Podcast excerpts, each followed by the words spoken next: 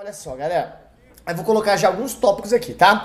E o primeiro tópico fala de rede de computadores. E quando a banca fala redes, cara, você tem que lembrar de algumas coisas clássicas em prova, tá? A primeira coisa é que existe uma rede do tipo LAN. Professor, o que é uma rede LAN? E a primeira coisa que a gente tem que revisar, qual é o significado? Para que, que serve uma rede de computadores? A função de uma rede seria qual, professor? Compartilhar. Compartilhar o que, meu consagrado? Compartilhar informações e também compartilhar recursos. A função de uma rede é compartilhar. A função de uma rede é compartilhar. Compartilhar o quê? Compartilhar informações e também compartilhar recursos. É a primeira coisa que a gente aprende que a rede pode ser uma rede LAN. O que é uma rede LAN? É uma rede local. E qual que é uma limitação de uma rede local? Prédio prédio. Então, se sair de um prédio, se passar de um prédio, a rede LAN não dá conta, tá? Então, imagina o seguinte: você tem uma rede LAN na sua casa? Claro que sim.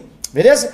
Daí você trabalha em um prédio, aquele prédio lá da Caixa Econômica, aquele é a sua agência. Tem uma rede ali chamada de rede local? Sim. Só que, cara, né, concorda comigo, pessoal, que às vezes um prédio não dá conta de fazer a comunicação da empresa? Já parou para pensar, por exemplo, quantas agências da Caixa Econômica existem em São Paulo? Então, na verdade, na cidade de São Paulo, na megalópole São Paulo, então, na verdade, a rede LAN só vai dar conta de um prédio. Só que existe uma rede do tipo MAN. E o que, que é uma rede MAN? Uma rede rede metropolitana. E para de ficar lendo esses materiais intermináveis em PDF que não acabam nunca. Que sempre fala assim: ah, rede LAN 100 metros. Não, fuma maconha, faça uma coisa bem objetiva. Rede LAN, rede local, limitação, prédio. Só que existe uma rede MAN, né, cara? E a rede MAN é aquela rede sem limitação geográfica, meu consagrado. E essa rede MAN aqui é uma rede que tem a opção de metrópole, uma rede metropolitana. Essa, desculpe, tem uma limitação geográfica? Tem. Mas qual que é a limitação geográfica? Metrópole, metrópole, metrópole, a grande São Paulo, Porto Alegre, né? né? É, e aí existe uma rede metropolitana. Só que existe aquela rede sem limitação geográfica. E quem que é essa rede sem limitação limitação geográfica é uma rede do tipo o quê? Do tipo WAN, meu consagrado. E essa rede WAN aqui, ó, ela não tem limitação geográfica. É o caso, por exemplo, da internet. Professor, então vai ficar muito fácil acertar isso na prova? Vai. Porque você tem que lembrar o seguinte: rede LAN, rede local, limitação prédio. Rede MAN, rede metropolitana, limitação metrópole. Não confunde, por exemplo, metrópole com estado. Uma rede MAN, que é uma rede metropolitana, pode pegar todo o estado estado do Rio de Janeiro? Claro que não, porque estados são cidades distantes. Agora, uma rede MAN pode pegar uma, uma metrópole do Rio de Janeiro, a metrópole, cidades juntas. E a rede WAN é uma rede sem limitação geográfica. Exemplo de uma rede sem limitação geográfica seria a própria internet, fechou? Beleza, que maneiro, cara. E eu sei que a internet é uma rede WAN, eu sei. E pelo fato da internet ser uma rede WAN, claro que a gente tem que ter um conceito de internet dentro da nossa cabecinha. E quando eu falo para vocês de internet, a gente vai lembrar uma coisa importante. Professor, é verdade que a internet é uma rede pública? Claro que sim, tá? É verdade que a internet é uma rede pública. Então quer dizer que não existe nenhum país, nenhuma empresa que controla a internet. Afinal, a internet é uma rede do tipo o quê? Uma rede do tipo pública. Deixa eu perguntar uma coisa para vocês, tá? Responde aí no chat, pessoal. A internet é uma necessidade fisiológica? Coloca aí no chat, participa comigo. Fala uma coisa que se você deixasse de fazer, você morreria no outro dia. Alguma funcionalidade na internet que você deixasse de fazer, você morreria no outro dia. Dá um exemplo de uma coisa assim. Vamos lá, vocês. Pensa em algo, tá? Por exemplo, imagine você acordar no teu WhatsApp. Imagine você dormir no teu WhatsApp. Imagine pro trabalho você não tem WhatsApp. Então WhatsApp é uma necessidade fisiológica? Claro que sim. Beleza? A internet é uma necessidade fisiológica. Só que a internet é naturalmente insegura porque a internet é uma rede pública. E se ela é uma rede pública, ela sofre uma constante o quê? Uma constante ameaça. E o que, que é uma ameaça? É uma possível violação daquelas informações e recursos. Beleza? Então a internet é uma rede pública baseada em uma família de protocolos. E como chama essa família de protocolos? TCP IP, tá? TCP/IP. É o nome dado à família de protocolos que faz a internet funcionar. Isso quer dizer que sem essa família de regras, sem essa família de protocolos, não existe internet, não existe meu consagrado. E a internet foi criada na Segunda Guerra ou a internet foi criada na Guerra Fria? Galera, na Segunda Guerra foi criado o computador, tá? Na Segunda Guerra foi criado o computador, na, da ideia pelo governo norte-americano. Lembra que na Segunda Guerra, por um lado, existiam os aliados, Estados Unidos, União Soviética, né? Inglaterra. E no caso do eixo, tinha a Alemanha, tinha a Itália e tinha também os japoneses. A Itália, a gente sabe que a Itália no final da guerra ela faz o que, meu consagrado? Ela muda de lado. Mas os japoneses não. Japoneses kamikaze, cara muito louco, kamikaze. Bum, bum, Bum. Aí os Estados Unidos fala, é, mete duas bombas atômicas, um em Hiroshima e outro na Nagasaki. Senhor amado! Então a internet foi criado na Guerra Fria, porque na Segunda Guerra foi criado, né, o computador. Engraçado você pensar em Guerra Fria, né? Sendo que Estados Unidos e União Soviética lutaram juntos, né, cara? E aí, de, de, de novo, aí depois tem uma outra guerra entre esses dois países. Sim, agora é a guerra ideológica, a guerra ideológica entre o socialismo e o capitalismo. Porém, a gente sabe que hoje a guerra é ela é por informação. Por isso a segurança da informação é tão importante. E hoje os dois grandes rivais da segurança da informação seria quem? Seria de um lado a China, teoricamente um país comunista, socialista, e no outro lado os Estados Unidos. Então quem tem mais informação? Informação é poder. Então a internet é uma rede pública, baseada em qual família de protocolos? Baseado na família de protocolos TCP/IP, que é o nome dado à família de protocolos que faz a internet internet funcionar. Beleza. Professor, se a internet é uma, rede, é uma rede pública, existe também a intranet? Sim, meu consagrado. E a intranet foi citada nos editais? Claro que sim. Intra, intra, intranet. O que, é uma intranet? É uma internet interna. E essa internet vai funcionar dentro de uma organização, dentro de um mesmo domínio. Então, no caso, a intranet tem um conceito bom já para você acertar na prova, tá? Na sua prova da Caixa Econômica. Sempre que a banca cita intranet, você já tem que ter um conceito pronto. A intranet é uma rede projetada segundo os padrões da própria internet. A intra intranet é uma rede projetada segundo os padrões da própria internet, mas para troca de informação interna, dentro de uma organização, dentro de um mesmo domínio. Então a intranet serve para troca de informação interna. Então quer dizer que se a intranet é uma rede projetada segundo os padrões da própria internet, quer dizer que tudo que a internet faz, a internet também faz, é verdade, é verdade. Só que a internet faz isso dentro de uma organização, dentro de um mesmo domínio. Então, como é o nome dado, a família de protocolos que faz a internet funcionar, TCP/IP consagrado. Então não esquece, cara, que sempre que a banca de vocês falar que tem um protocolo da internet que não funciona na internet, está sempre errado, porque a família de protocolos é a mesma. Caralho, meu professor, aí tá fácil fácil, tá? Professor, é verdade que a internet tem alguns recursos? Sim. E hoje o principal recurso utilizado para a internet, claro, é o serviço da www. E o que, que é www? Normalmente a gente fala World Wide Web. Como é que é? World Wide Web. Não, cara, é. Mas aí é www, é uma grande rede que troca informação utilizando navegadores. E quem são os navegadores? Browser. Quem são os navegadores? O Edge, que é o novo navegador da Microsoft. O Mozilla Firefox. O Edge é um software proprietário, tá? E o Mozilla Firefox é um software livre. É um navegador. E a função do navegador qual seria? Navegar nas páginas de internet. E entre serviços que existem na página página internet, nos navegadores, existe o serviço de pesquisas na web. E uma coisa que a banca de vocês sempre cobra em prova são as pesquisas, os filtros de pesquisas do Google, do Yahoo, do Bing, professor. Quem é o Bing? O Bing é o buscador da Microsoft, mano, velho. E existem os caracteres que são citados em prova, presta atenção nisso, que são os caracteres booleanos. Quem são os caracteres booleanos? São filtros de pesquisa pesquisas, por exemplo, informática ou concursos, informática e concursos, que pode vir em inglês, tá? Informática or concurso, informática and concurso, tá? E claro que a gente pode filtrar pesquisas colocando aspas, aí você vai pesquisar filtro de pesquisas. Então, esses pesquisadores, esses buscadores estão no edital. Então, claro, porque eles vão cair na sua prova. Professor, é verdade que tem correio eletrônico? Sim. Hoje em dia, né, cara, para mandar e-mail, correio eletrônico, existem algumas formas. Mas quais são as formas básicas de prova em concurso? A primeira forma é você imaginar uma coisa importante.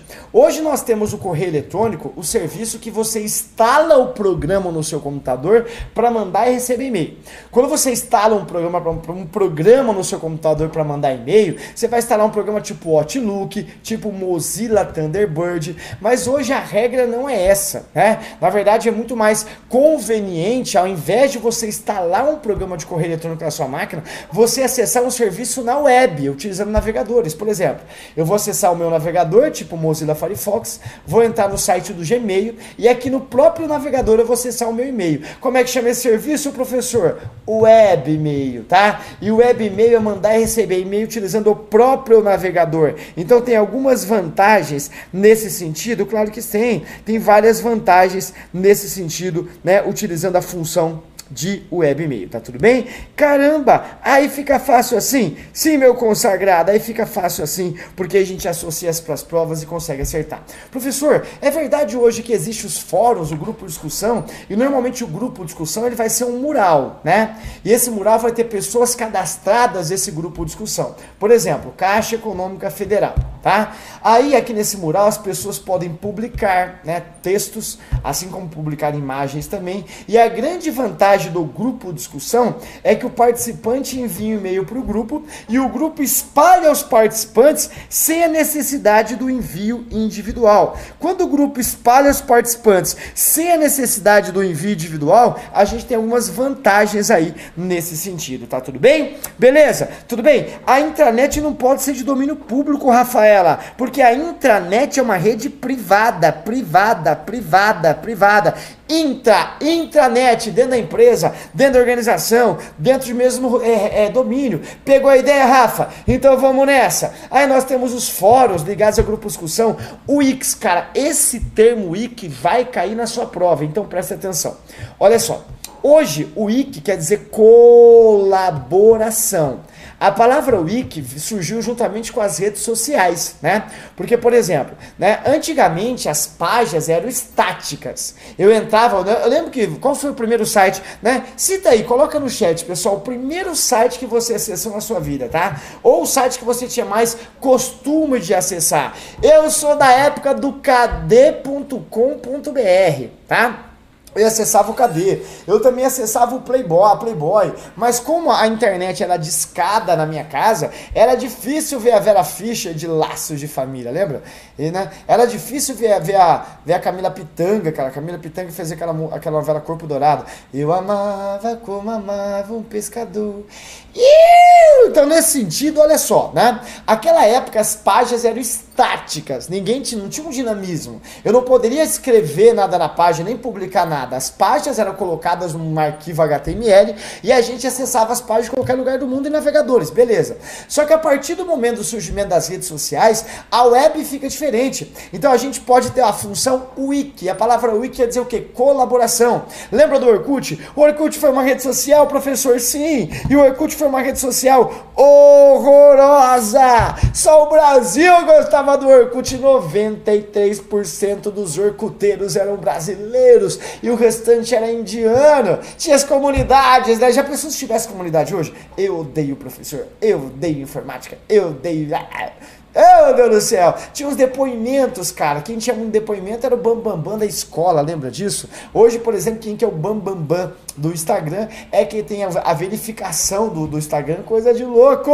Então, nesse sentido, o que, que a gente lembra? A gente lembra que o Orkut, cara, as pessoas tinham que convidar você, você colocava uma foto e as pessoas poderiam colaborar no desenvolvimento, deixando textos, deixando depoimento para você. Como que era o nome do, do, do do scrap, né? Se alguém, alguém te deixou um scrap, cara, no texto, professor, mas o Facebook veio bem depois? Claro que não! O Facebook, pessoal, foi criado em janeiro, de fevereiro de 2004 e o Orkut é de janeiro de 2004, são poucos dias de diferença. Só que o brasileiro gostava do inferno do Orkut, tá bom? Beleza? Então isso é o Wiki, página colaborativa. Desse termo Wiki aqui, por exemplo, surgiu o Wikipedia. O que é o Wikipedia? O Wikipedia é uma enciclopédia colaborativa ativa! Maneiro demais, tá? Boa Betão, boa Bagnão, boa Nadia né? Rafa, tamo junto. Então vamos lá. Aí, professor, as redes sociais estão bombando em prova de concurso? Claro que sim, meu consagrado. E quando a gente fala de rede social, a gente lembra de Twitter, Facebook, LinkedIn.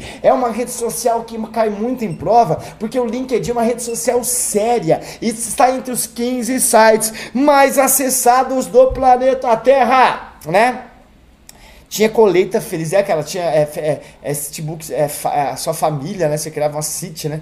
Daí o WhatsApp, claro, o WhatsApp é uma mensagem instantânea, permite videoconferência. O YouTube, professor, é uma rede social? Claro que sim. Instagram e Telegram. E as redes sociais, cara, a gente sabe que você pode escrever um bom tema de geração sobre esse assunto, porque as redes sociais, nada é mais importante desde a revolução industrial até o surgimento das redes sociais. A gente sabe que as redes sociais, ela, né, ela antecipou e suavizou, trouxe mais melhorias, principalmente para a globalização. Então, nada é mais impactante na sociedade, desde a criação, da, desde da, da, da, da Revolução Industrial até o surgimento das redes sociais. E claro que rede social, o Orkut é um exemplo, Facebook é outro exemplo, o Twitter. Então, foi uma coisa que revolucionou a sociedade. Lembra, por exemplo, da Primavera Árabe, que foi uma manifestação totalmente influenciada via rede social? O Brasil copiou isso. Teve Black Bloc também também, que era um movimento anticapitalista. Teve também no Brasil o rolezinho, meu consagrado. Cara, o rolezinho foi um movimento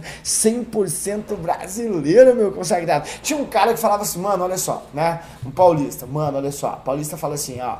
Porra, mano, na, na, moral mesmo, sabe qual é? Pô, a gente precisa dar um jeito aí de encontrar a galerinha, pô, a gente precisa gastar, porra, porra, meu conselho, tem que terminar de contar a galerinha, né? Aí ele pegou, né, falou, mano, eu vou chegar na voadora, vou me encontrar todo mundo no shopping ali na Paulista. E, cara, e deu certo. 30 mil pessoas no shopping na zona leste de São Paulo, tá? Não era pra saquear, não era pra roubar, mas meu Deus do céu, deu pau, mano, velho, deu pau danado. E aí as, as autoridades começaram a pensar como controlar o espaço público. Então o Brasil teve o rolezinho, o Brasil teve o movimento do passe livre, que foram movimentos totalmente influenciados via rede social. Tudo bem? Beleza? É, Joaquim, eu quero bate-papo da UOL, quero bate-papo por região, né, cara? Né? Na, na, eu morava em Campo Grande, Mato Grosso do Sul, que é minha terra natal. A gente tinha um grupo elite, né? Que entrava no, site, no, no na sala de bate-papo da UOL, conversava besteira o dia inteiro, mano, velho, tá? O meu apelido era Anjo Mal, tá? Eu lembro que eu dei uns pega na tentação.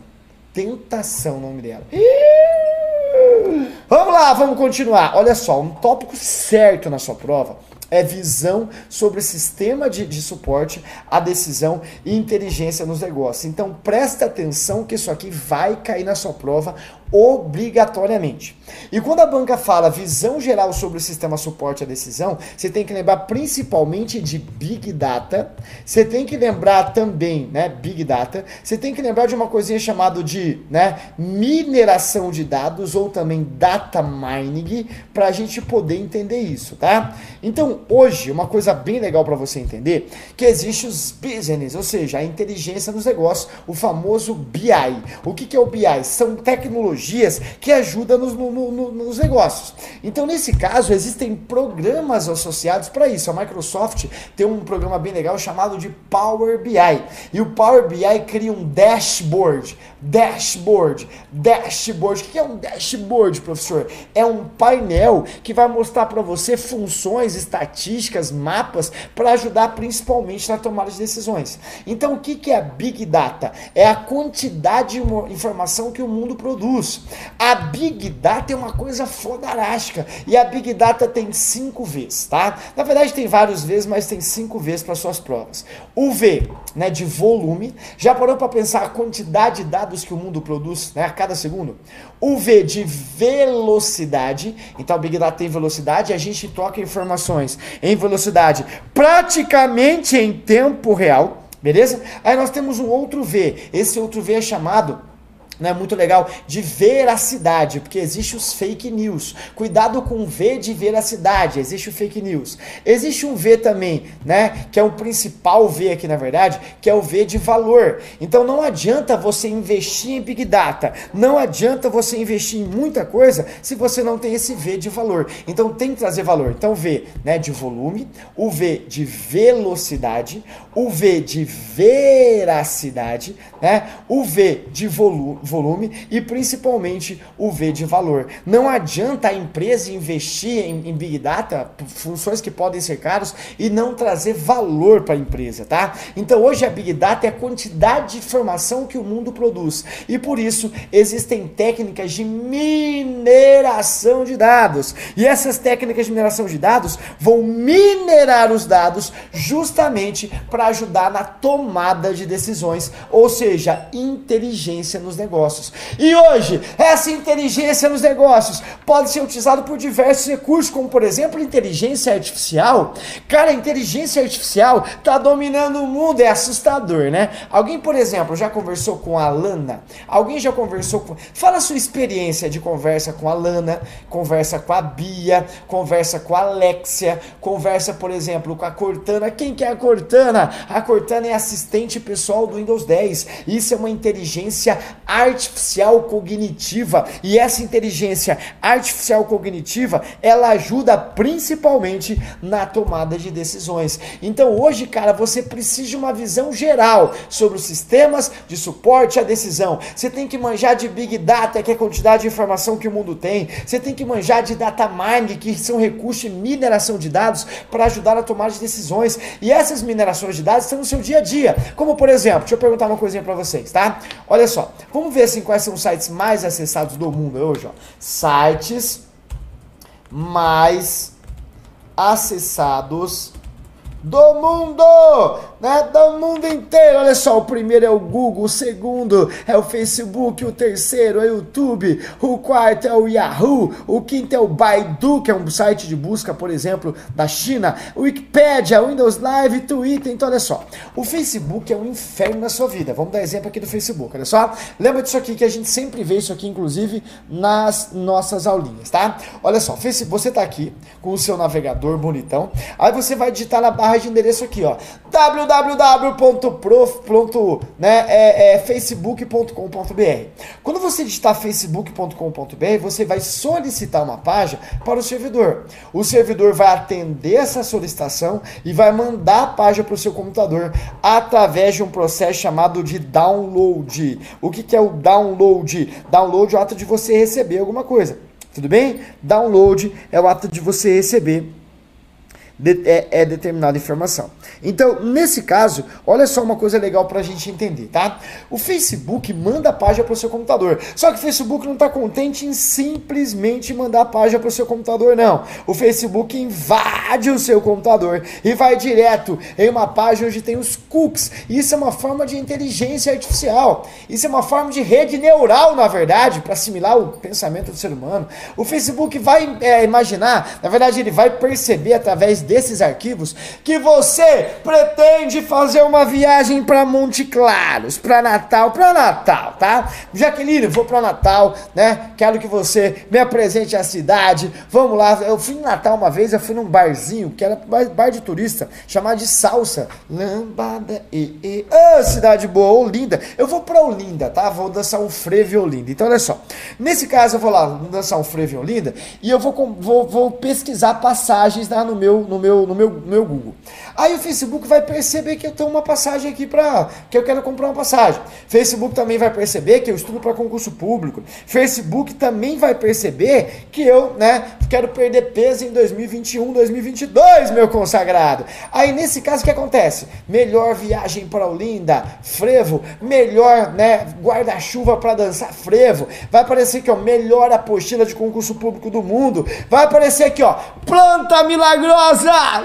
Iu, cheire a planta e perca 40 quilos. Isso pode dar certo, tá? Então nesse sentido, cara, aí você imagina meu consagrado, Senhor amado, o que eu penso aparece para mim. Isso é inteligência artificial, isso é mineração de dados. Através de mineração de dados é possível achar qual seria a sua estrutura, qual seria as suas preferências e o que você está querendo para aquele momento. Então, na boa, meu consagrado, isso é fácil entender. Então, olha que maneiro a gente entender essa ideia, tá? Professor, e hoje a gente tem que ter conceitos gerais, por exemplo, de ferramentas multimídia, que é o caso, por exemplo, do Skype, que é o caso, por exemplo, de reprodução de áudio e de vídeo. Hoje as ferramentas nós temos Microsoft Teams que permite videoconferência, o Cisco Webex que precisa de videoconferência, o Hangout que precisa que faz videoconferência, o Zoom, né, cara? O Google Drive que é uma forma de IaaS. O que que é o IaaS? É uma infraestrutura sobre serviço. Hoje não tem mais a necessidade de você instalar um programa né, no seu computador pra, ou ter um, uma grande memória. Você pode rodar tudo na web, que é o caso do Google Drive, que é o caso do OneDrive da Microsoft, que permite isso, e o Skype, que é um programa também de videoconferência. Beleza? Então, com base nisso, a gente consegue ter uma visão geral de como né, chegar na prova da Caixa Econômica e destruir, acertar as questões, tá?